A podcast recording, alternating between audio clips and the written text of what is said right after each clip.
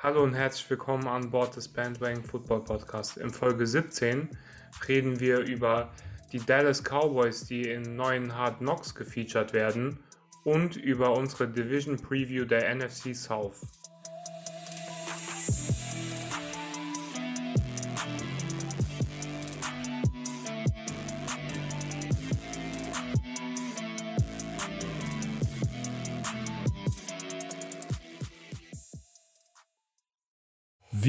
Im Intro eben schon gehört habt, die Dallas Cowboys sind das neue Team von der HBO-Serie Hard Knocks, die ja jedes Jahr ja zum Training Camp erscheint. Also das geht darum, da wird dann ein Team quasi während des Training Camps verfolgt. Also da kommt dann irgendwie äh, jeden Tag oder so kommt dann eine neue Folge des Tages oder jede ist es dann Woche jede Woche? im jede Training Woche, ne? Camp. Also Ach so, die wird so Recap. vier Wochen quasi, lang ne? oder fünf Wochen lang. vier, fünf Wochen lang, genau, da wird dann so quasi so eine Recap gemacht vom Training Camp des Teams, was da gerade dann gefeatured ist. Und ja, was sagst du dazu, dass die Dallas Cowboys jetzt da bei den Hard Knocks sind? Sie waren ja schon dreimal. Also das wäre jetzt, es ist jetzt das dritte Mal, dass sie dabei sind.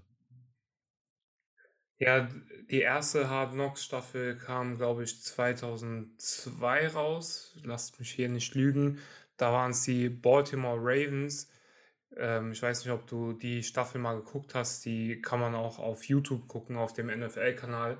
Deswegen habe ich die mal geguckt. Die ist eigentlich sehr witzig mit Tony Siragusa und äh, Brian Billick, äh, Ray Lewis äh, und Shannon Sharp. Da sind auf jeden Fall viele witzige Charaktere dabei. Vor allem ein paar Legenden auch. ein paar Legenden, aber die witzigen Charaktere sehe ich bei Dallas Cowboys jetzt ehrlich gesagt nicht so sehr. Na gut, wir müssen auch hier wieder den Disclaimer äh, geben. Wir sind natürlich Giants-Fans und daher vielleicht etwas biased, was das angeht.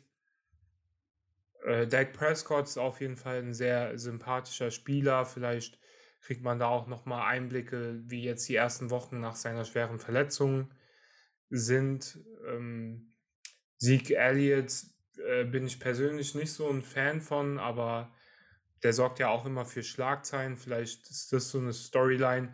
CD Lamb könnte ich mir ehrlich gesagt sehr witzig vorstellen. Ich glaube, der könnte so ein Witzbold dieser Hard Knocks Staffel sein.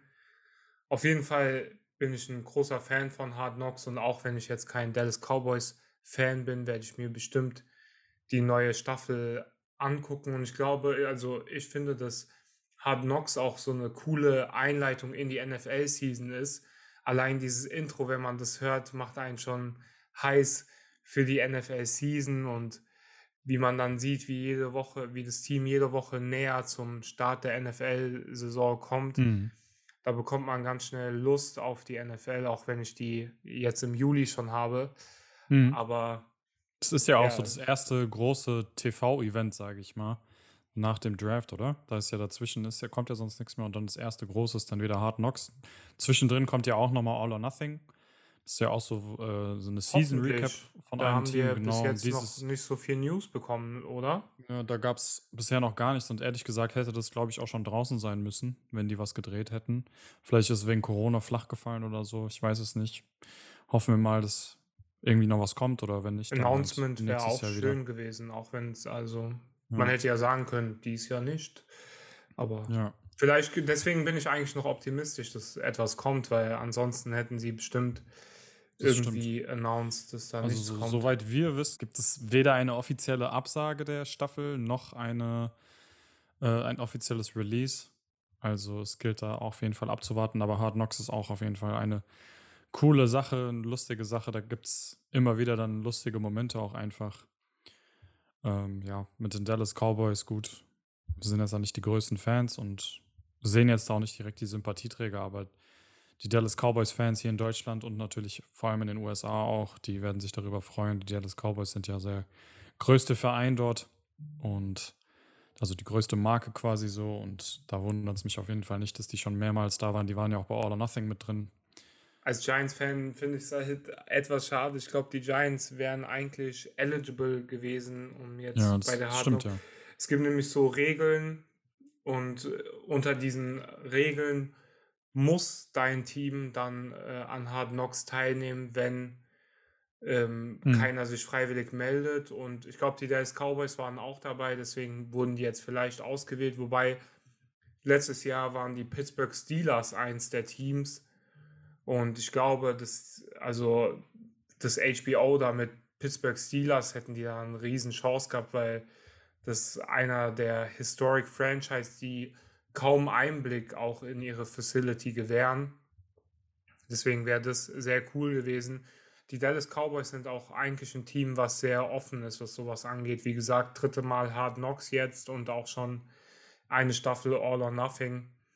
Die Jones Family, äh, die mag halt die Media Attention und äh, es zahlt sich ja auch aus, weil, äh, wie du schon angesprochen hast, äh, einer der beliebtesten Franchises oder auch die wertvollste Franchise der NFL.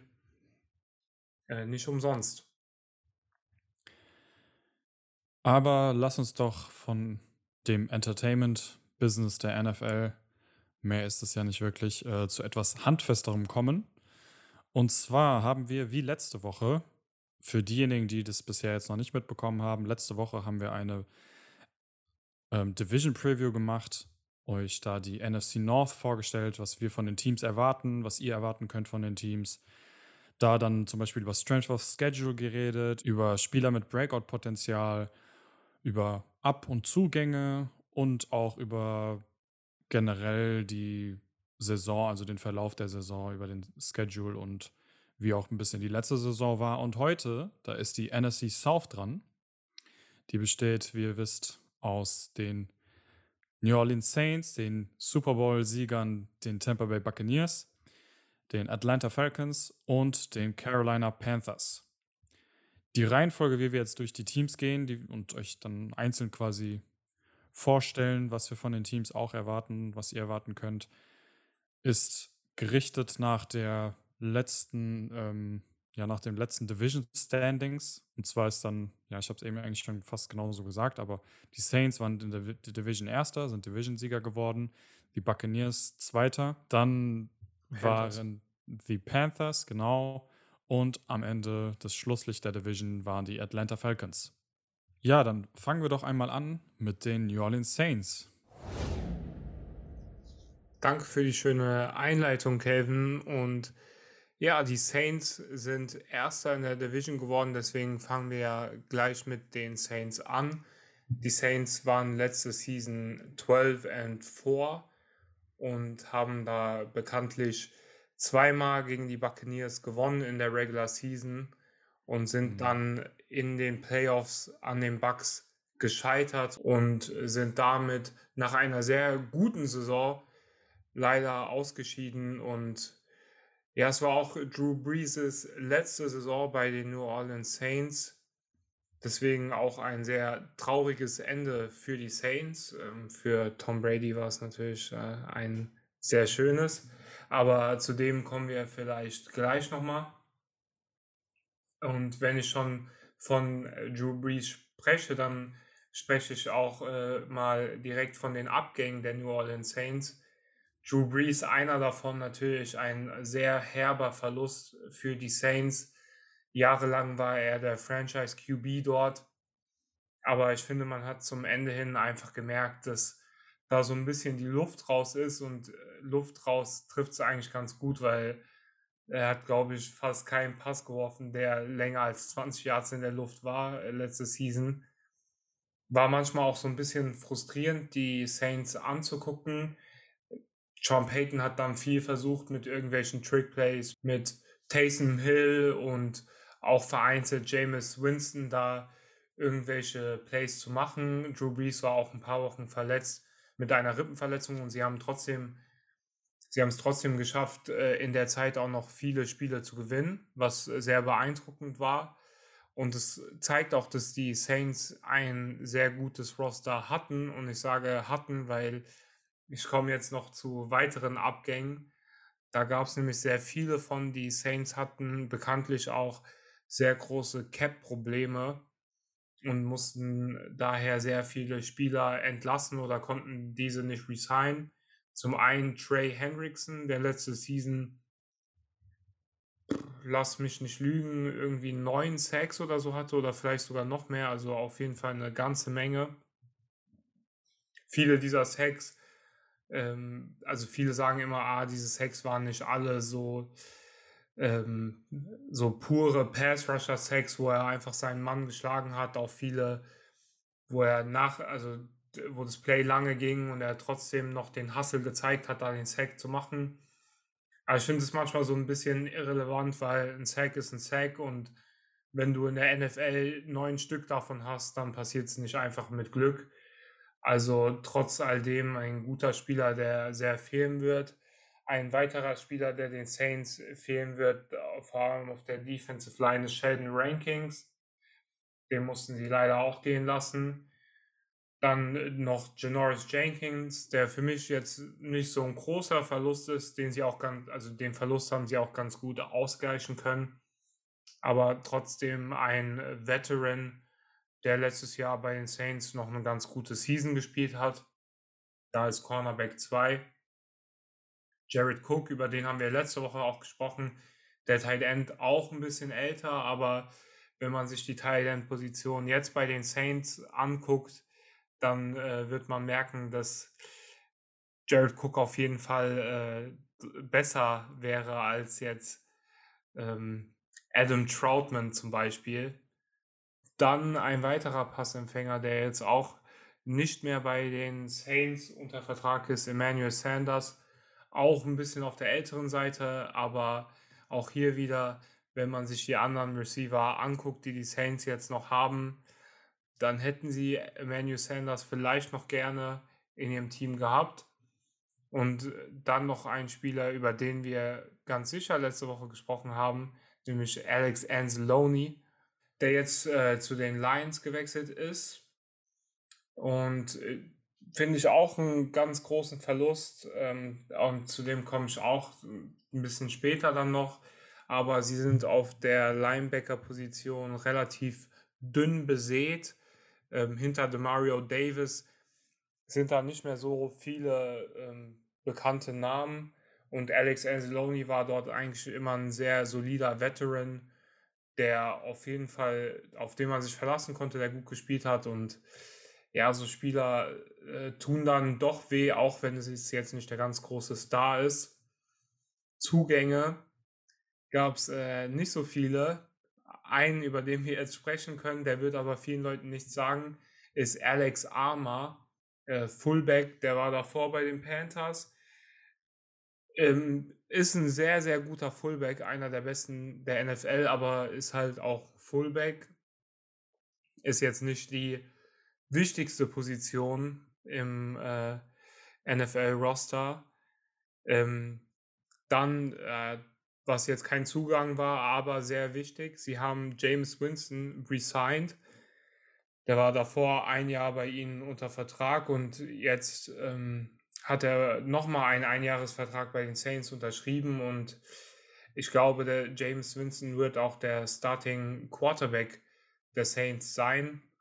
Ähm, ich finde, darüber kann man jetzt auch ganz kurz sprechen, weil das ist so ein bisschen die Frage, die noch in der Luft schwebt bei den Saints, Taysom Hill oder James Winston. Ich wäre sehr überrascht, wenn Taysom Hill der Starter bei den Saints ist, weil ich finde, dass er in seinen Pass-Attempts in seiner Karriere einfach gezeigt hat, dass er kein wirklicher Quarterback in dem Sinne ist. Ich finde es ganz cool, wie sie ihn manchmal einsetzen bei den Saints, dass er viele Positionen spielt und ähm, ich feiere auch seinen Einsatz, dass er Special Teams, dass er alles macht, einfach um in der NFL erfolgreich zu sein. Hat auch eine sehr coole Geschichte, wenn man sich das mal angucken möchte. Also ich bin ähm, im keinsten Sinne ein Taysom Hill Hater, aber ich glaube einfach, dass James Winston der bessere Quarterback äh, von den beiden ist Tay, äh, James Winston ist auch halt so ein bisschen kritisch bei den Buccaneers. Vielleicht erinnern sich einige an seine Season, in der er 30 Touchdowns hatte, was sehr gut ist. Aber er hatte zeitgleich auch 30 Interceptions, was nicht so gut ist. Das ist ähm, sogar perfectly sehr, sehr balanced. schlecht. Ja, perfectly balanced as it should be. Ähm, aber ich glaube, die Buccaneers ähm, wollten das nicht so und haben dann auch ganz richtig die Entscheidung getroffen, ihn gehen zu lassen und dafür Tom Brady zu holen. Ich glaube, das haben sie jetzt im Nachhinein nicht bereut. Aber vielleicht lässt James Winston sie es dieses Jahr bereuen, wenn er eine gute Season mit den Saints hat. Ich glaube, es wird aber nicht einfach für James Winston.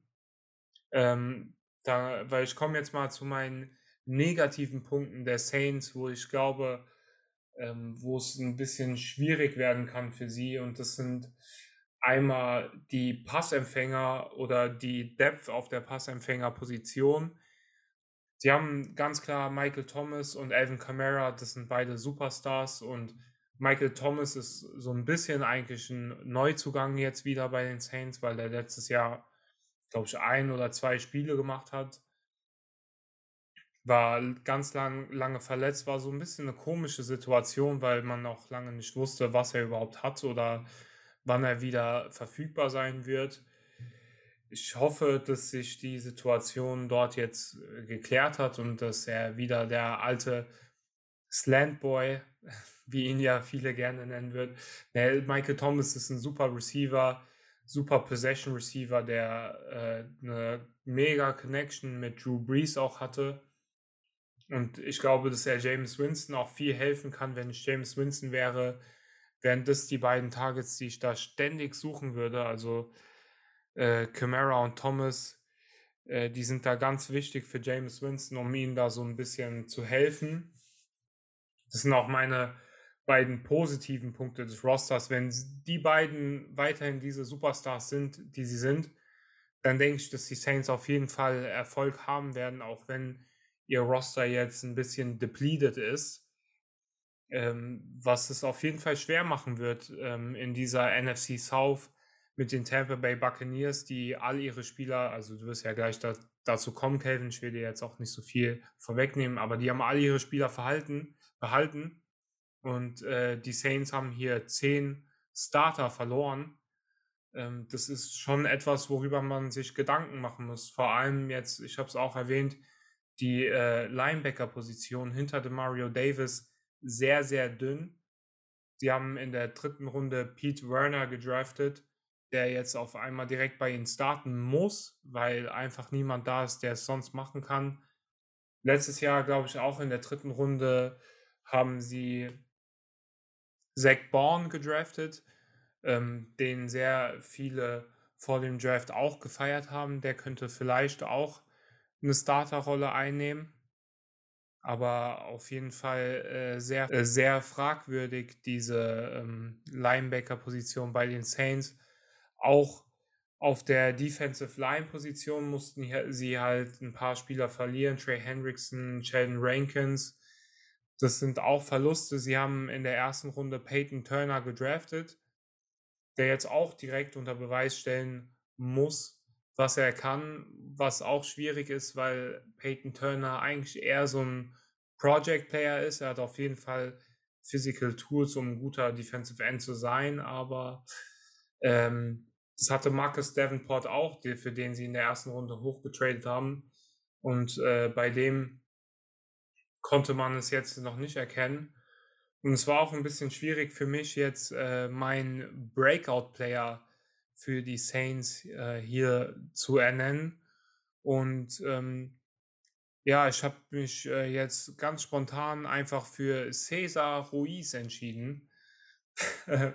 ähm, jetzt vielleicht nicht der flashiest Player, aber ich glaube, dass die Saints auf jeden Fall auf ihr Run-Game und auf ähm, Alvin Kamara bauen werden. Cesar Ruiz war einer der äh, interessantesten Draft Prospects in dem Jahr vor diesem, fand ich. ich äh, ein Center, der so hoch gedraftet wird, das finde ich immer spannend, weil es eigentlich auch nicht so eine beliebte Position ist.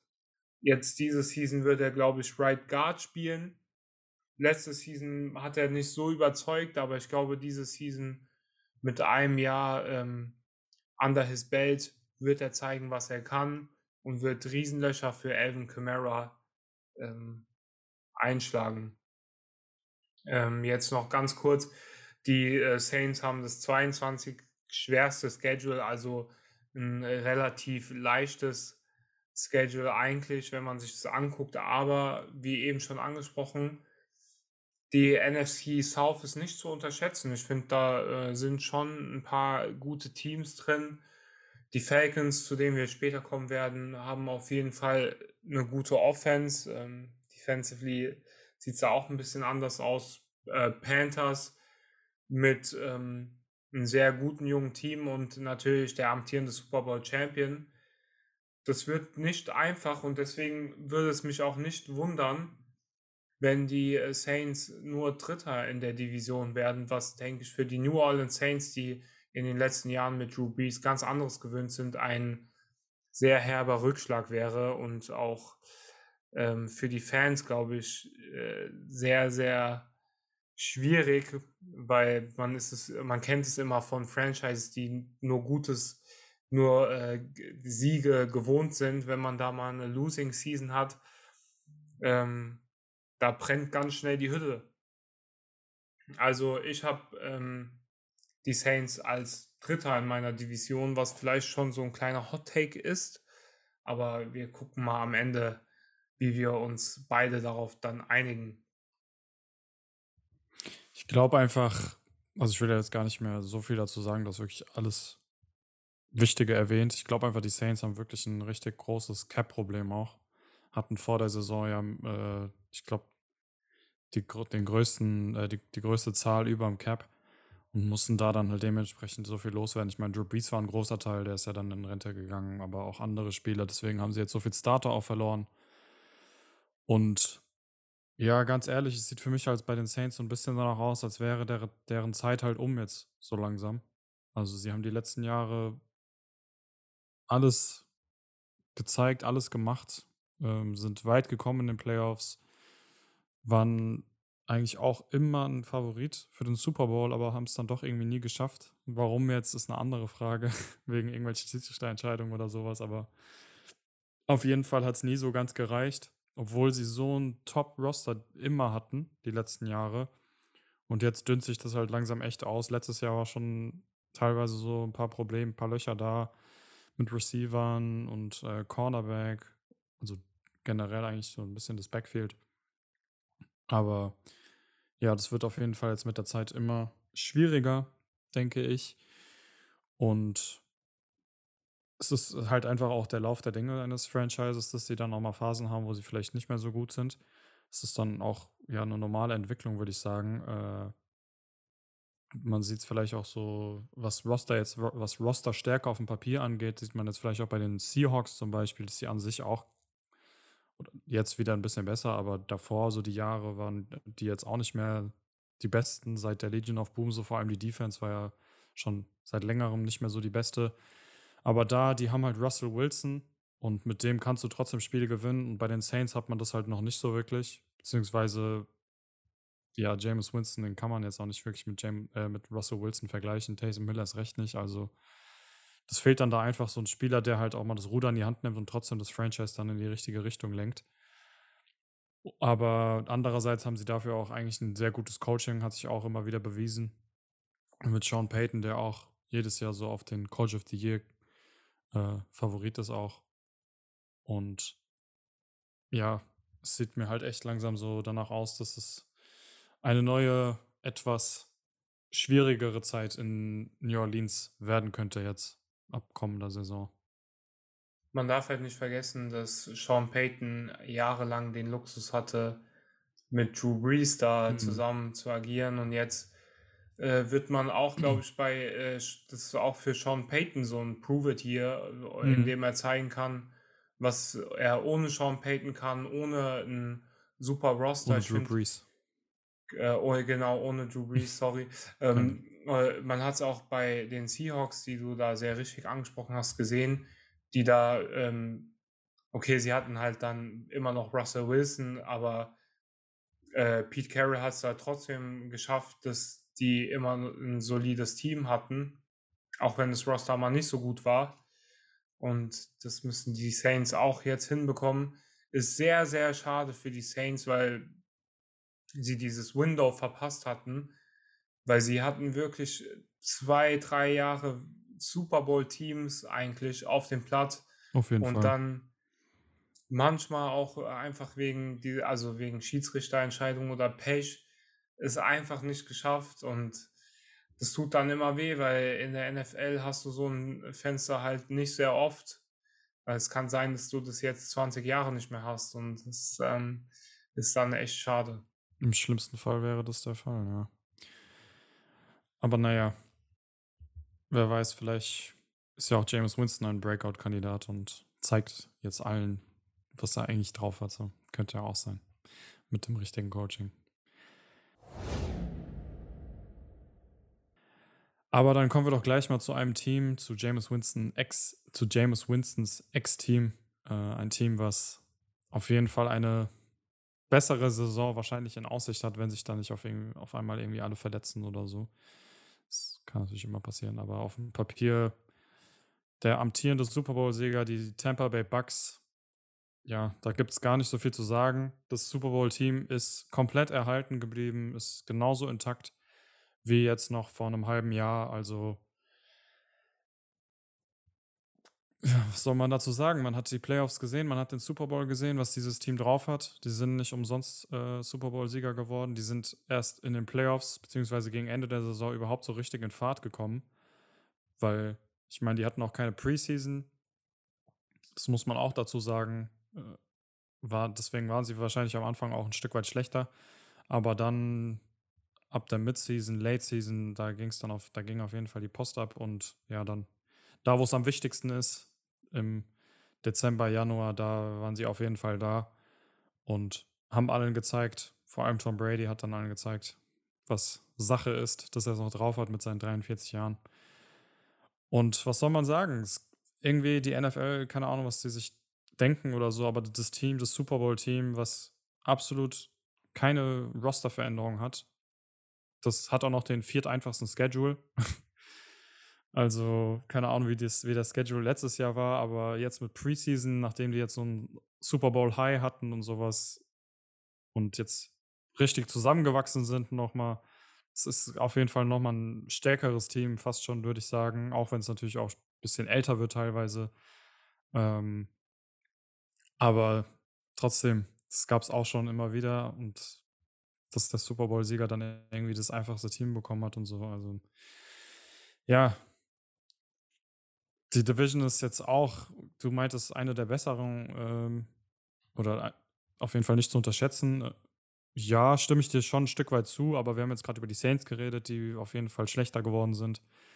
Ähm, bei Atlanta, die waren nicht umsonst letztes Jahr in den Top 5 oder auf jeden Fall Top 10, weiß ich jetzt nicht mehr ganz genau im Draft.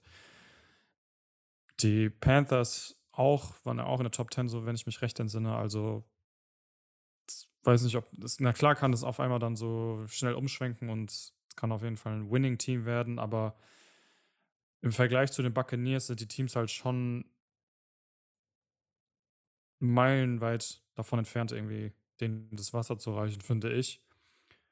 Division ist halt immer so eine Sache auch, das auch nochmal, ja, um auf die NFC North zurückzukommen, da habe ich die Packers ungeschlagen in der Division, aber Division-Spiele sind auch immer so eine Sache.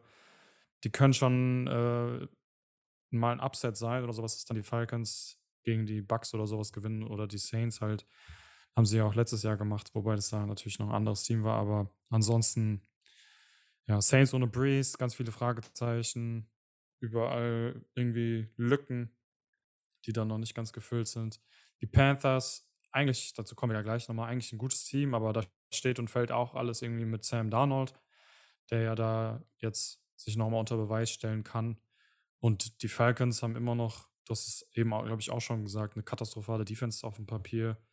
Und jetzt auch noch eigentlich eine gute Offense, aber dafür halt auch ohne Julio, so, da fehlt der Leader. Ja, also bei den Buccaneers, die haben auf jeden Fall eine, können auf jeden Fall eine rosige Season 2021 vor sich sehen und auch was jetzt die anderen Spiele angeht, ähm, wie gesagt, fehlt einfach das Schedule, auch wenn er trotzdem Spiele sind, also auch außerhalb der Division, die man auf jeden Fall verlieren kann, zum Beispiel Woche 12 gegen Indianapolis Colts, sind auch ein ekelhaftes Team, waren letztes Jahr auch in den Playoffs. Dann Woche 14 gegen die Buffalo Bills, Die waren auch in einem äh, AFC Championship Game letztes Jahr und können nochmal eine Schippe drauflegen, meiner Meinung nach. Dann am Anfang der Season auch schon Woche 3 gegen die LA Rams. Das wird auf jeden Fall auch kein einfaches Spiel. Aber ansonsten, ja, sind es halt nicht so jetzt die krassen Gegner. Jets sind dabei zum Beispiel, sind im Rebuild. Ich meine, die Jaguars habe ich auch gesehen. Washington, also die spielen ja auch gegen die ganze NFC East. Und da ist Washington natürlich dabei, ist auch ein schwieriges Team, würde ich sagen. Die haben ja auch in den Playoffs sind die aufeinander getroffen. Da war das echt ein knappes Spiel für die Verhältnisse. Aber da kommen sie von einer Bye Week. In Woche 9 haben sie ihre Bye Week, Woche 10 treffen sie auf Washington. Also können sie sich da nochmal ja, noch intensiver auf Washington vorbereiten. Unbeaten Season würde ich mich jetzt nicht so weit aus dem Fenster lehnen, denke ich. Also, ich glaube, da sind die schon auch. Ja, das ist einfach, einfach viel zu selten, glaube ich, dass die da anbieten gehen. Die Chiefs haben es ja letztes Jahr fast geschafft. Das war ja auch eigentlich relativ knapp.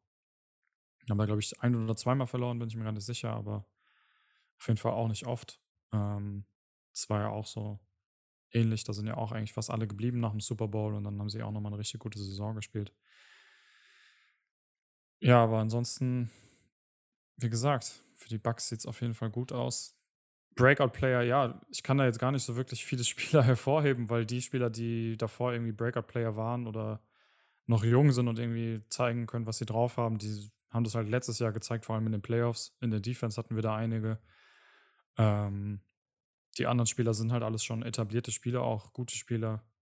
Deswegen der Einzige, der mir dann tatsächlich so richtig eingefallen ist, aber ja, da habe ich auch meine Vorbehalte, weil der auf jeden Fall viel Konkurrenz hat, ist halt Jalen Darden, den haben sie gedraftet jetzt, jetzt dieses Jahr. Ähm, der wird jetzt, glaube ich, nicht so viel spielen hinter Evans, Godwin und auch Scotty Miller. Und Antonio Brown natürlich auch. Also das Wide Receiver Room ist auf jeden Fall stacked.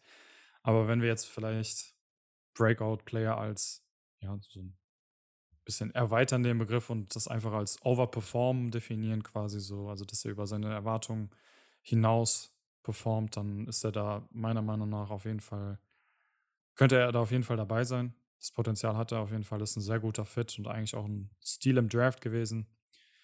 Und ja, ansonsten Breakout im Sinne von noch mehr eine Schippe drauflegen, vielleicht könnte man Honorable Mention irgendwie Tristan Wirfs nennen, den Offensive Tackle, den sie auch letztes Jahr gedraftet haben. Äh, also das Jahr davor, der hat ja eine Season schon gespielt. Hat eine überragende Rookie-Season gespielt und ganz ehrlich, wurde das schon fast als Pro-Baller und All-Pro gesnappt, so ein bisschen. und da Breakout im Sinne von, dass er quasi auch zum All-Pro oder Pro-Baller es schaffen könnte. Und ja, meiner Meinung nach, wie sich das jetzt wahrscheinlich auch einfach abgezeichnet hat, so wie ich das gerade dargestellt habe, die Bucks ganz klar Nummer 1 in der Division, ganz klar in den Playoffs und ja, mehr gibt es eigentlich nicht so viel zu sagen. Also ich glaube auch, da gibt es keine zweite Meinung. Die Tampa Bay Buccaneers sollten und ich sage sollten, weil in der NFL weiß man am Ende nie, was passieren wird. Aber die ähm, Tampa Bay Buccaneers sollten auf jeden Fall als Nummer 1 der Division äh, aus dieser Season hervorgehen. Mit äh, allen 22 Startern zurückzukehren. Das gab es äh, sehr, sehr selten als Super Bowl-Winner, vielleicht sogar noch nie ähm, keine Ahnung, da, die NFL hat bestimmt eine Statistik darüber, weil sie für alles eine Statistik haben oder irgendeinen Rekord, aber ist auf jeden Fall unprecedented und ähm, auch sehr cool zu sehen. Ich bin auch auf jeden Fall gespannt. Man muss halt auch ähm, sagen, dass äh, es letztes Jahr eine sehr, sehr schwierige Offseason war, in der die Teams äh, nicht so viel zusammen trainieren konnten, wie sie es gewohnt sind. Und dann kommt dazu, dass Tom Brady zum allerersten Mal seit irgendwie 15, 16 Jahren oder so einen neuen Offensive Coordinator. Ja, einen neuen Offensive Coordinator. Ich glaube, so lange Ach war so, Josh neuen Offensive Coordinator. Der war also, auch länger, das stimmt. Ach so, der ja. war ganz, wobei nicht mal 15 aber, Jahre, aber ja lange auf jeden Fall. Mhm. Ich glaube, das macht meinen äh, Punkt klar genug. Dass er ein neues Playbook lernen musste. Er musste ganz viele neue Receiver kennenlernen, wie sie ihre Routen laufen. Tom Brady ist ja auch sehr bekannt dafür, dass er seine Receiver und ähm, wie sie Routen laufen einfach sehr gut kannte und wusste, okay, bei dieser Coverage wird ähm, Julian Edelman zum Beispiel nach rechts äh, rausbrechen aus seiner Route, weil er genau sieht, wie der Cornerback steht. Und man hat, finde ich, am Anfang gemerkt, dass das ihm so ein bisschen fehlt und dass es ihm sehr schwer fällt, da reinzukommen. Aber, und das muss man den Bucks lassen, äh, nach ihrer Bye Week waren sie dann ungeschlagen. Und ich finde, sie haben auch äh, sehr, sehr guten Football gespielt. Vor allem in dem äh, Championship Game, zum Beispiel gegen die Packers. Äh, da waren sie einfach auch ähm, das bessere Team oder auch im Super Bowl. Also ich meine, die Kansas City Chiefs so zu dominieren, damit hat auf jeden Fall keiner mhm. gerechnet. Ja, vor allem die Defense hat halt nochmal ordentlich draufgelegt. Ja, mhm. die Defense, aber auch die Offense hat ähm, ja, sehr viele Big Plays gemacht. Die ist in sehr, Rhythmus gekommen, ja. Die ist in Rhythmus gekommen und es wird, glaube ich, nur noch besser werden dieses Jahr mit einer vollen Offseason. Tom Brady ähm, und der ist, glaube ich, immer noch heiß und will weiter gewinnen und ja, mit den ganzen Spielern, also äh, ich sehe kein Universum, in dem die Bucks nicht das erste Team in der Division sind. Dann mache ich direkt weiter mit dem Team, das letztes Jahr Dritter in der Division war. Und das sind die Carolina Panthers. Sie hatten einen 5 und 11 Rekord, also eigentlich sehr, sehr grim. Nur fünf Spiele gewonnen. Ja, es war fast so ein bisschen schade, dass die Panthers dann am Ende so ein schlechtes Rekord hatten, in Anführungszeichen, mit nur fünf Wins, was in der NFL schon eher zum schlechteren Rekord gehört. Ähm, hatten auch viel Pech, vor allem Christian McCaffrey, ihr Superstar, ganz früh äh, verletzt und dann out for the season gewesen, leider. Aber einen ganz guten Ersatz hatten sie letztes Jahr in Mike Davis. Ich finde, der hat es ganz gut gemacht. Ist jetzt leider zum Division Rival. Den haben sie leider in der Free Agency verloren. Und dazu haben sie einen weiteren Playmaker verloren, nämlich Curtis Samuel, der zu dem Washington Football Team ist. Der tut auf jeden Fall ein bisschen weh. Sie haben jetzt ähm, als kleinen Ersatz David Moore hinzugeholt zu ihrem Wide Receiver Room, der ähm, bei den Seahawks auch lange eher so die Nummer 3 gespielt hat.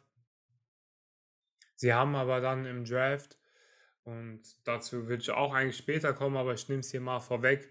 Terrace Marshall Jr. gedraftet. Der Receiver, der bei LSU auch eher die Nummer 3 spielen musste. In dem Jahr, als Joe Burrow die Heisman Trophy gewonnen hat, aber auch einfach, weil so Spieler wie Justin Jefferson und Jamal Chase vor ihm waren. Also wirkliche Superstars, die äh, wo, also die zum Teil auch mit Justin Jefferson schon in der NFL beweisen konnte, dass sie sehr, sehr gute Spieler sind. Dort war er da zusammen mit dem Offensive Coordinator der Panthers, nämlich Joe Brady. Und Joe Brady hat Terrace Marshall da trotz den anderen guten Weapons sehr, sehr gut eingesetzt ähm, in der Offense. Und ich glaube, dass er auch, dass er, dass er das Gleiche auch bei den Panthers machen wird. Und äh, Terrace Marshall war auch im Draft so einer der underrated Players für mich. Ich glaube, dass er das Potenzial hat, so ein Kenny Golladay-Type Player zu werden, der jetzt einen riesigen Payday bei den Giants sich ergattert hat. Deswegen ähm, seid auf jeden Fall gespannt, was er dann zu dem Team hinzufügen kann. Und deswegen finde ich den Abgang von Curtis Samuel jetzt nicht ganz so schlimm. Von Mike Davis sowieso nicht so schlimm, weil sie jetzt äh, Christian McCaffrey zurückbringen, der dann hoffentlich gesund wieder zu seiner alten Form zurückkehrt. Und wenn du Christian McCaffrey hast, dann brauchst du auch keinen Mike Davis, weil Christian McCaffrey alles kann. Da äh, reicht er vollkommen. Und auch sonst bin ich eigentlich ein Fan jetzt von der Offense, äh, die sie da zusammengestellt haben. Äh, sie haben sich nämlich einen neuen Quarterback mit ins Boot geholt, zwar nicht äh, durch die Free Agency, aber durch einen Trade mit den Jets haben sie Sam Darnold geholt, der eine sehr, sehr enttäuschende Karriere bei den Jets hatte.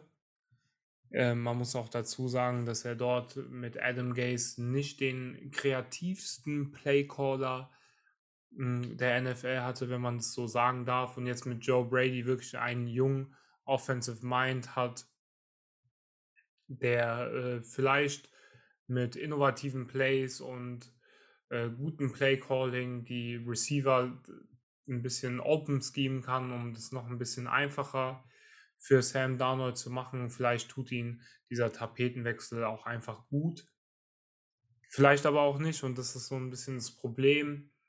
Ähm, wir hatten es ganz oft bei den Giants schon erwähnt, dass äh, die Giants so ein bisschen, die Giants Season so ein bisschen steht und fällt mit dem Quarterback-Play und es ist auch ähm, das gleiche hier bei den Carolina Panthers, weil wenn Sam Darnold so eine Season hat wie die letzten drei Jahre bei den Jets oder letzten, ja, ich glaube letzten drei, dann kann das ganz schnell wieder eine 5 and 11 Season für die Panthers werden und ich glaube, das ist eigentlich nicht so die Richtung, die sie einschlagen wollen. Und ich tue mich auch sehr schwer, da an Sam Darnold zu glauben, weil er in seinen Jahren bei den Jets eigentlich nicht unter Beweis gestellt hat, dass er ein guter Quarterback ist, auch wenn das Playcalling jetzt nicht das Beste war, aber er hatte durchaus ähm, auch einfach Plays, wo er Zeit hatte, wo er lange in der Pocket war, wo er seinen Receiver overthrown hat. Äh, ihr erinnert euch alle an das IMC Ghost Spiel, wo er einfach nicht mehr wusste, was äh, die Defense gemacht hat und das sind für mich dann einfach Anzeichen, dass er vielleicht nicht so der gute QB ist. Ich war auch äh, im Draft nicht überzeugt von Sam Darnold. Viele hatten ja auch als QB1. Das habe ich nie so gesehen. Er hatte schon im College Probleme mit Interceptions. Ich glaube, viele Scouts und viele Teams waren auch einfach verliebt in äh, den riesen California Boy mit dem ähm, großen Arm und das ist dann manchmal das so ein bisschen das Problem, warum auch manche Spieler Busts werden. Ich hoffe für Sam Darnold, dass er die Kurve kriegt. Ich hoffe es auch für die Carolina Panthers, weil ansonsten bin ich eigentlich ein großer Fan dieser Offense. Sie haben auch Taylor Morton ähm, halten können, den Right Tackle der Carolina Panthers. Äh, den haben sie den Franchise-Tender gegeben. Deswegen äh, ist eigentlich alles in place bei den Panthers, wenn man sich diese Offense anguckt. Es ist, kommt einfach wirklich darauf an, was für einen Quarterback wir da sehen. Und äh, ja, es ist halt schwierig, das zu predikten jetzt äh, im Vornherein, vor allem wenn wir noch kein Trading Camp hatten, kein Preseason Games. Da muss man halt einfach abwarten. Ähm, ein weiterer Neuzugang, den die Carolina Panthers haben, ist jetzt Sean Reddick der letzte Season eine sehr gute Season bei den Carolina Panthers hat und jetzt auch äh, einen fetten Payday dafür bekommen hat. Wobei er auch, glaube ich, nicht so fett, wie er sich vielleicht erhofft hat, aber es war ja auch alles ein bisschen schwierig jetzt mit ähm, der Offseason, weil der Cap, der Salary Cap nach unten gegangen ist. Aber Hassan Reddick, ähm, wie erwähnt, eine sehr gute Season bei den Cardinals mit vielen Sacks ähm, weil wir es einfach jede Folge machen. Ich glaube, vier Sacks hatte er allein in dem Giants-Spiel. Ähm, ich glaube, acht insgesamt. Also, äh, wenn da vier in einem Spiel kommen, vielleicht auch ein bisschen Question Mark.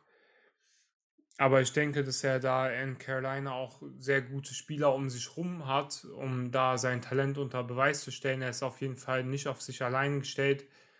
Sie haben nämlich ähm, sehr, sehr gutes junges Talent in der Defense, auch in der Offense, aber vor allem in der Defense. Das ist auch so in meiner Plus-Kategorie. Ähm, auf der Defense Line, wenn man sich die anguckt, Brian Burns, der für mich immer mehr zum Star wird und letztes Jahr schon sehr, sehr viele gute Plays hatte. Im ersten Jahr war es für ihn, finde ich, ein bisschen schwierig, ähm, da äh, zu zeigen, was er kann, weil er auch ein bisschen undersized war, als er in die NFL kam. Hat dann letztes Jahr noch ein bisschen zugelegt. Und ich glaube, wenn er jetzt noch ein bisschen zulegt und ähm, weiter diese Explosivität behält, dann wird er ein sehr, sehr gefährlicher Spieler für die Panthers sein dieses Jahr, vor allem im Zusammenhang mit Derek Brown, deren First-Round-Pick letztes Jahr, der wirklich äh, ein Vieh ist auf dieser Defensive Line, 320 Pounds schwer. Also ähm, der wird auf jeden Fall die Blocks aufessen, wo dann auch so Leute wie Brian Burns und Hassan Reddick davon profitieren können und ihre Sacks machen können. Äh, zwei weitere junge Spieler, die ich noch hier hervorheben möchte, ähm, über auf die ich mich sehr freue diese Season, die auch ganz äh, im Gegenteil jetzt zu den Buccaneers, wo es schwer war, oder auch bei den Saints war es schwer, irgendwie einen Breakout-Player zu finden. Äh, die Panthers haben äh, auf jeden Fall sehr, sehr viele Spieler, wo man sich vorstellen könnte, dass die eine Breakout-Season haben. Jeremy Chin hatte die eigentlich meiner Meinung nach letzte Season schon. Den kannst du überall hinstellen. Der ist einfach ein Playmaker und der ist so ein bisschen äh, der Spieler, den sich viele von Dervin James erhofft hatten, weil Dervin James hatte leider, ähm, er hat einen ganz guten Start in seiner Karriere gehabt, dann leider sehr viel mit Verletzungen zu kämpfen und ähm, Jeremy Chin ist einfach genau der Spieler, den man, also für den viele Dervin James halten, weil Dervin James einfach zu viele Verletzungen hatte.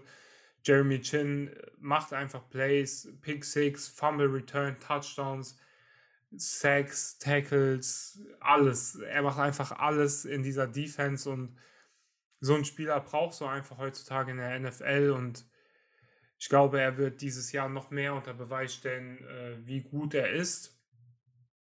Und jetzt noch äh, zu meinem anderen Spieler, den ich hier hervorheben wollte, und das ist JC Horn.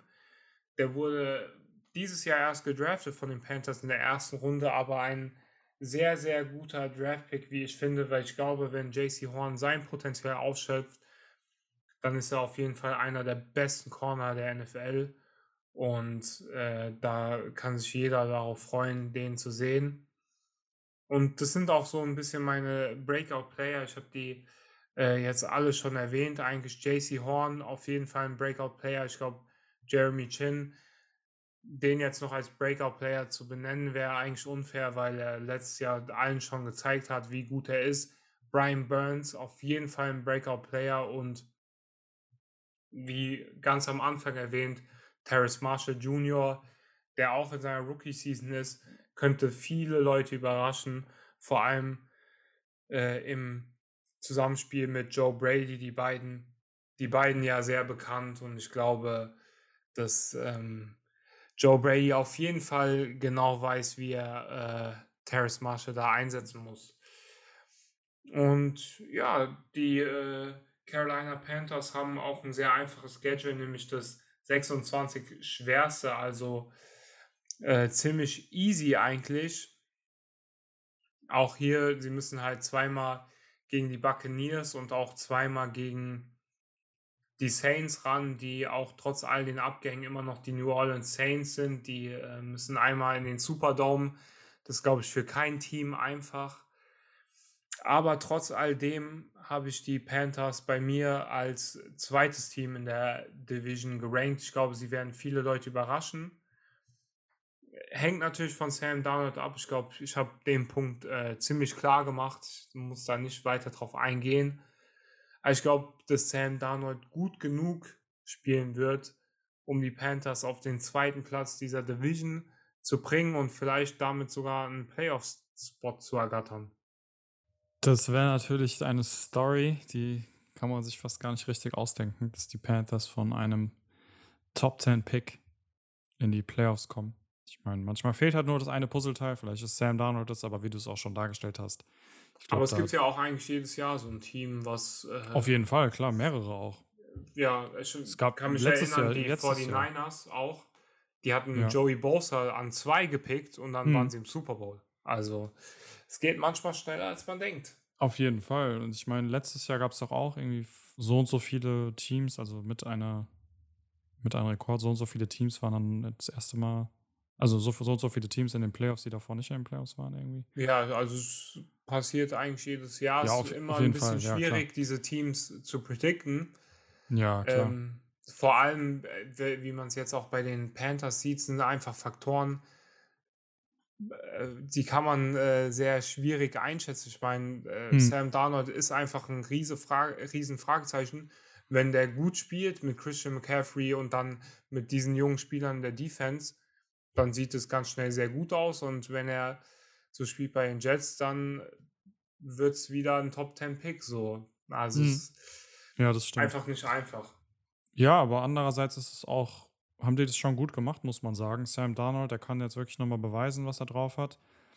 Und die Panthers sind jetzt auch nicht in so einer Position, wo sie jetzt unbedingt gewinnen müssen, weil du hast es auch schon erwähnt.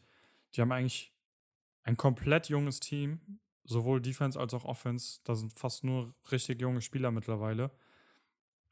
Und die auch wirklich ordentlich Potenzial haben. Die Cornerbacks, JC Horn, Dante Jackson, Jeremy Chin sind echt, also Jeremy Chin jetzt nicht als Cornerback natürlich, aber als äh, Backfield, Box Safety, so äh, auch einfach, die alle Potenzial zeigen. Brian Burns noch sehr jung, Derek Brown noch sehr jung. Das sind wirklich alles, ja, junge Spieler mit wirklich großem Potenzial, hast du alles schön dargelegt.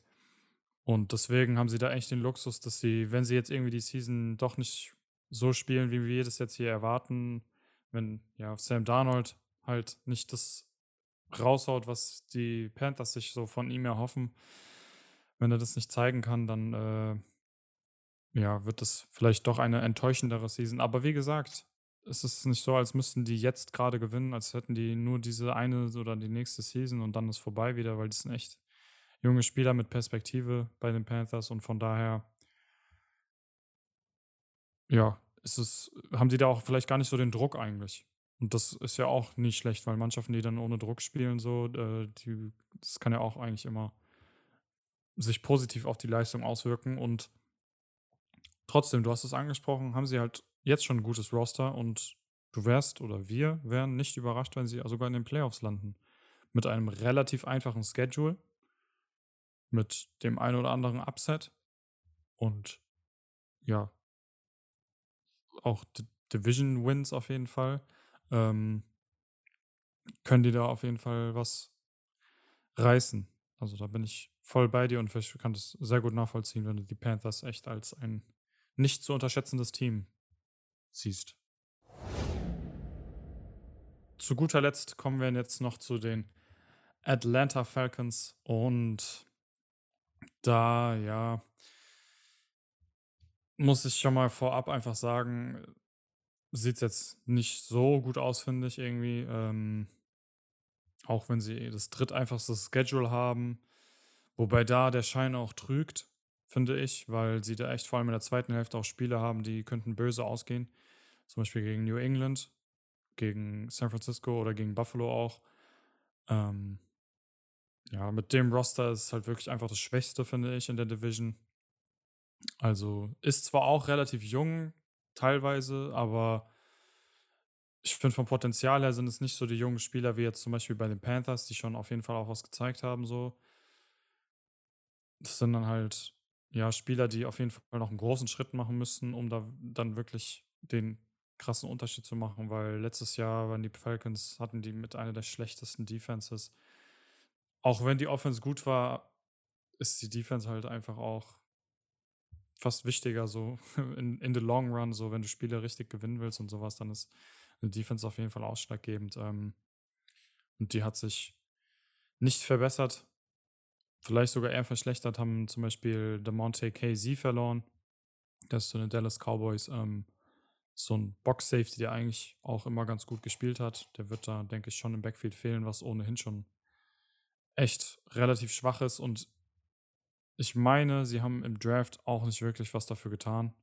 Also jetzt im diesjährigen Draft. Ähm, Richie Grant haben sie geholt. Okay, der könnte auch echt, ein, echt Potenzial zeigen. Es sieht sehr ähm, vielversprechend aus, der Safety. Aber ansonsten, ja, ist das Problem halt auch, okay, vielleicht hast du nicht so ein gutes Backfield, aber dafür ist dein Pass Rush gut und die, äh, das spielt natürlich den, die dann auch in die Karten, aber deren Pass ist halt auch nicht so gut. Also die Defense sieht schon echt mau aus, einfach bei den Falcons.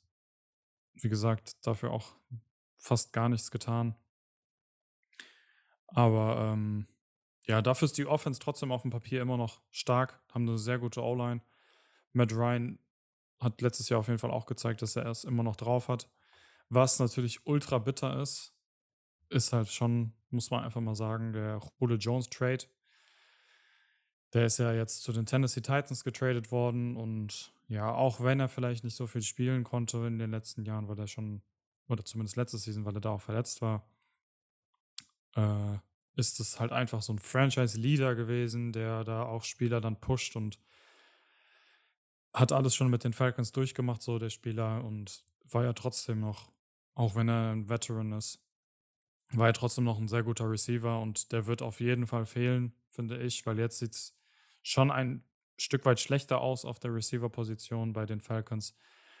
Aber auch wenn er da so ein Loch hinterlässt, ist die Offense immer noch meiner Meinung nach ziemlich gut. Und ähm, Calvin Ridley, der auch letzte Saison eigentlich schon gezeigt hat, dass er ein Number, True Number One Receiver ist, der kann sich jetzt nochmal richtig etablieren als True Number One Receiver. Auch im Hinblick auf Fantasy, finde ich, könnte der echt äh, explodieren, weil der da dann mehr Targets auf jeden Fall noch kriegt und letztes Jahr schon richtig guter Fantasy-Pick war, Fantasy-Receiver war. Ähm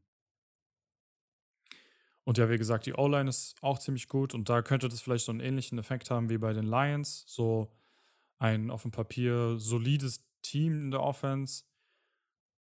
Jetzt nicht unbedingt überragend, auf jeden Fall besser als bei den Lions, aber ähm, mit einer guten O-Lane, da kann man Matt Ryan auf jeden Fall noch mehr Zeit verschaffen und den Receivern noch mehr Zeit verschaffen und auch ähm, deren neuen Running Back Mike Davis, den sie ja von den Carolina Panthers erhalten haben, dem noch mehr Zeit verschaffen, da sich durchzusetzen und das kann immer einen Effekt haben. Du hast es letzte Folge auch schon gesagt. Teams mit einer guten O-Line, die spielen auf jeden Fall besser, als sie es eigentlich vielleicht sollten. Also Offenses mit einer guten O-Line spielen vielleicht besser, als sie es eigentlich sollten. Und von daher könnte das da auch so einen Effekt haben. Ähm, was auch auf jeden Fall ein Spieler sein wird, der irgendeinen Effekt haben wird. Wir wissen es noch nicht genau, entweder halt als ja, Effekt als absolute Enttäuschung oder als Heilsbringer in Atlanta ist halt Kyle Pitts, den sie in der ersten Runde gedraftet haben, mit dem vierten Overall, also der höchste jemals gepickte Tight End. Der Druck ist groß auf Kyle Pitts, wir haben es schon öfter erwähnt. Ähm, der Druck ist groß. Wenn man einen Tight End so hoch nimmt, ist es auf jeden Fall mit einem großen Risiko auch verbunden, aber wenn er das zeigt, was er in College auch gezeigt hat, wenn er das so in den, in den NFL übersetzen kann, dann wird es könnte das echt so ein Tight End werden, wie es jetzt Dan Waller, Travis Kelsey und George Kittle sind. Könnte sich da mit einreihen und wirklich einer der besten werden. Und so ein Tight End, der ist einfach so viel wert auch für eine Offense. Das sieht man immer wieder. Teams mit so, einer, mit so einem Tight End, die haben in der Regel auch eine gute bis sehr gute Offense.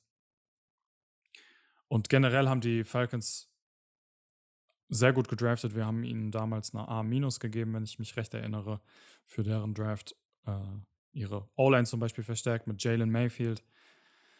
Also durch die Bank einfach auch ein guter Draft gewesen, was vielleicht jetzt nicht unbedingt den Impact in, direkt für die nächste Saison haben muss, aber auf jeden Fall zeigt sich damit, dass sich da ein bisschen was tut ähm, im Franchise und ja, da die Situation ist am Ende trotzdem halt ein bisschen komisch, muss man einfach mal sagen, weil einerseits hast du so Matt Ryan, der auch nicht immer, der auch nicht jünger wird, das Team verjüngt sich aber gleichzeitig durchweg eigentlich.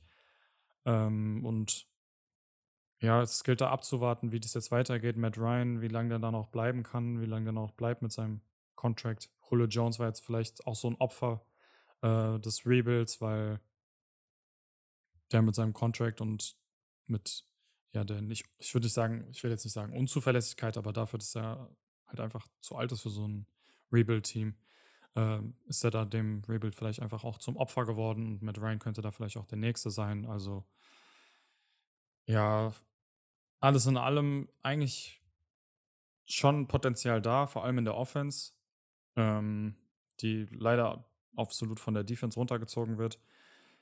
Aber ich kann es mir einfach nicht so wirklich vorstellen, dass die Falcons da wirklich sich da durchsetzen können, vor allem in dieser Division ähm, mit dieser Defense.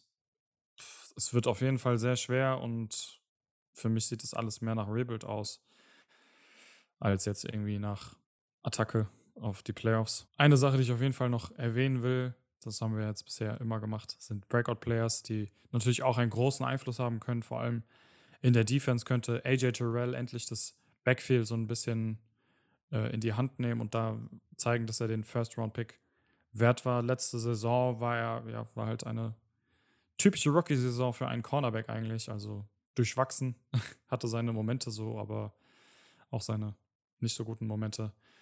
Laut PFF war er auf jeden Fall im Mittelfeld, was für ein Rookie-Cornerback vielleicht gar nicht so schlecht ist. Ähm, es war anscheinend eine generell schwierige, schwierigere Saison für Cornerbacks letztes Jahr. Und in der Regel, wie gesagt, entwickeln sich halt Cornerbacks schon in die richtige Richtung. NFL-Cornerbacks, die aus dem, College dann, aus dem College dann in der ersten Saison nicht so gezeigt haben, nicht das gezeigt haben, was sie eigentlich können und dann die in den Jahren drauf ordentlich auf dem Feld ihre Leistung erbringen.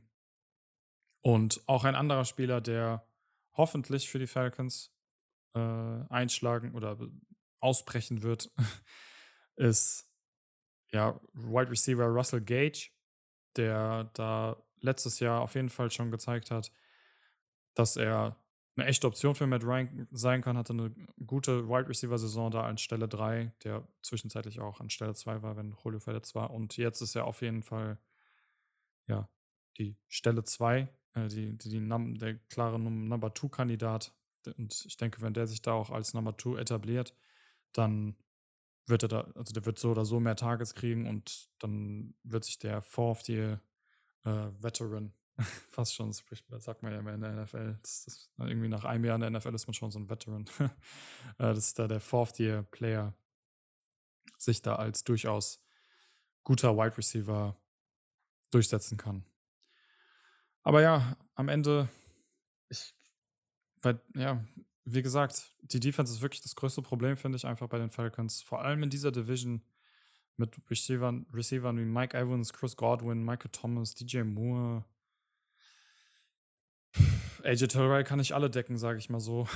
also vor allem gegen die Bugs wüsste ich nicht, wer da alles covern soll. Und ja, es wird eine schwierige Saison, denke ich, für die Falcons. Und ich sehe da die anderen Teams einfach ein Stück weit vor denen. Deswegen denke ich, machen sie da das Schlusslicht in der Division und ja, wird eine etwas kürzere Saison auf jeden Fall. Wie hast du denn dann die anderen Teams in der Division gerankt? Also Bucks waren wir uns einig, Nummer mhm. 1. Die Bucks waren die Nummer 1. Ja, und da 2, 3 finde ich ist strittig auf jeden Fall. Gehen wir für ähm, die Überraschung mit den Carolina Panthers oder? Können wir gerne so machen, ja, das können wir gerne so machen. Also ich finde auch, die Panthers haben ein junges Team und ein äh, ja, denke ich, schon irgendwie so die Nase vorn im Rennen mit den Saints jetzt, finde ich. Also, wir haben, du hast ja über die beiden Teams geredet, aber so wie du das auch dargestellt hast, die Panthers haben eigentlich fast schon ein besseres Team so, was ich auf jeden Fall trotzdem noch unter Beweis stellen muss, aber. Ja, wenn man es so sieht, eigentlich haben die Panthers das bessere Roster und die Quarterback-Position ist ja bei beiden so ein bisschen. Ja, genau, da ist bei beiden das Fragezeichen. Das Ding ist halt, die ah, Panthers. Ich Coaching fand die letztes Jahr. Man halt sagen. Okay, ja, Coaching vielleicht noch. Aber ich fand die letztes Jahr eigentlich schon echt nicht schlecht. Aber die haben viele Spiele auch verloren, weil äh, die Offense nichts mehr gemacht hat mit Teddy Bridgewater mhm. und die Defense halt dann auch nichts mehr machen konnte. Die haben zum Beispiel ein richtig knappes Spiel gegen die Chiefs gehabt, bis zum Ende, wo sie dann auf einmal halt kollabiert sind, so ungefähr. Das weiß ich noch. Also die hatten schon einige knappe Spiele, wo du dir dachtest, oh, Panthers, nicht schlecht. Ich, ich glaube, äh, das Problem bei den Panthers war auch, dass Christian McCaffrey sehr gefehlt hat, weil sie ja, damit äh, so einen genau, Big Play-Spieler verloren haben, ja. der auch einfach mal einen 70er-Touchdown macht oder einfach Big Plays, so explosive Plays, die die Offense beflügeln. Und Teddy Bridgewater, der hat halt auch, äh, der geht nicht so gern deep downfield Mhm. und Mike Davis war jetzt auch nicht so, also der hat äh, immer drei, vier Yards gemacht, auch mal äh, mehr, aber so richtige Big Plays, so explosive Plays hatte er jetzt Ja. nicht. Der ist ein äh, solider so Running Back viele. und da hat er auf jeden Fall die Lücke halbwegs gut schließen können. Aber Christian McCaffrey kannst du einfach nicht ersetzen. Das hat sich auf jeden Fall letzte Saison gezeigt und wie gesagt, sie hat ein paar knappe Spiele. Wenn sie das jetzt dann die, diese, ja, diese knappen Scores da, okay, die Scores waren jetzt vielleicht am Ende nicht mehr so knapp, aber wenn die da die ein oder andere richtige Entscheidung, das richtige Play machen können mit den Spielern, dann äh, wird es auf jeden Fall schon, könnte das auf jeden Fall schon in eine andere Richtung laufen. Und deswegen die Panthers als kleines Überraschungsteam in der Division, beziehungsweise die Saints als Überraschungsteam, als äh, enttäuschendes Überraschungsteam in der Division al- anstelle 3. Und dann würdest du mir auch zustimmen, wenn ich sage, dass die Falcons das Schlusslicht leider wieder bilden, oder wie siehst du das? Ja, Du, hast ja, leider. du, ja, du also- hattest ja Matt Ryan als Offensive Player of the Year-Kandidaten gelistet. Erinnere in mich nicht dran. Ich kann nachts nicht schlafen wegen dieser Prediction. Ja, Die hat's mich jetzt bitter, äh, ohne Julio. Ähm, ja, schwierig. Also ich glaube, dass sie immer noch eine ganz gute Offense haben werden. Hm. Es ist halt einfach nicht mehr die Offense, die sie mit Julio gewesen wären. Ich bin sehr gespannt, äh, wie sie Kyle Pitts mit in die Offense einbinden. Ich mag Arthur Smith als Playcaller. Ähm, Head Coach dann immer noch mal so eine andere Sache, aber ich glaube, dass er Playcalling-Duties bestimmt behalten wird. Hm. Ähm, Defense halt sehr, sehr schwach, immer noch leider. Hm. Und ja, ich glaube, dass die Offense diese, die, also mit Julio wäre es vielleicht ein bisschen anders gewesen, aber ohne Julio werden sie diese Dep Defense nicht kompensieren können und ähm, sind da leider auch äh, das schwächste Roster und damit letzter in der Division. Ja, und das äh, war es dann auch mit unserer NFC South Preview. Ähm, Kevin wird euch gleich äh, sagen, was wir nächste Woche für euch in petto haben. Aber ich verabschiede mich dann schon mal. Ich, äh, es hat äh, sehr viel Spaß gemacht, wie immer. Ähm, ich hoffe euch auch. Ich hoffe, ihr wart zufrieden mit unserer Division Preview. Ich kann jetzt schon äh, die Saints-Fans hören, die uns äh, hassen werden dafür, dass wir sie jetzt auf 3 gerankt haben. Aber Dafür die Panthers-Fans, die werden uns dann mögen. Ja, genau, das gleicht sich dann wieder so ein bisschen aus. äh, Wobei ich eigentlich glaube, dass es ein bisschen mehr Saints-Fans gibt. Ich weiß nicht. Wobei in Deutschland äh, mit dieser ein Cam Newton-Season haben die Panthers, glaube ich, Hm, äh, sehr Fall. viele Fans hier Als im bekommen. Super Bowl waren, ja. Ja, und ähm, die Saints waren die letzten Jahre halt bekanntlich nicht im Super Bowl. Äh, haben wir ja schon vorhin ein bisschen geteased. Aber okay, ich äh, will auch gar nicht da weitermachen, weil wir bestimmt schon genug Hate von Saints-Fans bekommen. Ähm, danke fürs Zuhören und ja, bis zur nächsten Woche mit unserer nächsten äh, Division Preview. Kelvin, welche Division haben wir? Wir bewegen uns nächste Woche in Richtung Westen, in den wilden Westen. und Oh, schauen uns Westen. da die NFC West an. Die Seattle Seahawks, LA Rams, San Francisco 49ers und die Arizona Cardinals. Schaltet gerne auf jeden Fall da wieder ein, hört rein. Ähm, das sind echt spannende Einblicke in die neue Season. Ich muss auch sagen, das macht auf jeden Fall Bock einfach auf die nächste Season. Jetzt, wo ich über die, wo wir jetzt uns mehr mit den Panthers und Saints und so beschäftigt haben, wird es auf jeden Fall spannend zu sehen, wie das nächste Season wird. Und wie das bei den anderen Teams ist, das erfahrt ihr in den nächsten Folgen. Nächste Woche, wie gesagt, mit der NFC West. Ansonsten folgt uns auf Instagram at Bandwagon Football Podcast. Gerne auch auf Twitter at Bandwagon NFL Pod und auch auf TikTok at Bandwagon Football Podcast. Wir sind hier auch ähm, ganz modern unterwegs. Und Ja, du hast schon gesagt jetzt, dass äh, das so Bock auf die Season macht und ähm, äh, dazu ganz kurz noch die Info. Wir sind im letzten Monat ohne NFL Football. Also nächsten hey, Monat äh, haben wir schon NFL Football, wobei das Preseason ist, da also auch. Preseason an. Mm, Äh, Ja, aber theoretisch. zumindest das erste Spiel dann. Ja. Und diesen Monat fängt auch schon das Training Camp an, Ende Juli, habe ich äh, heute Mhm. gelesen, habe ich mich auch schon drauf gefreut. Und ja, wird Hard Knocks Zeit. haben wir schon angesprochen, kommt bald. Also gibt ganz viel, worauf wir uns freuen können. Diese, dieses Sommerloch, wie Calvin es immer so gerne nennt, ist bald vorüber. Sommerloch hin oder her. Schaltet auf jeden Fall nächste Woche wieder ein und kommt an Bord des Bandwagon Football Podcast. Peace.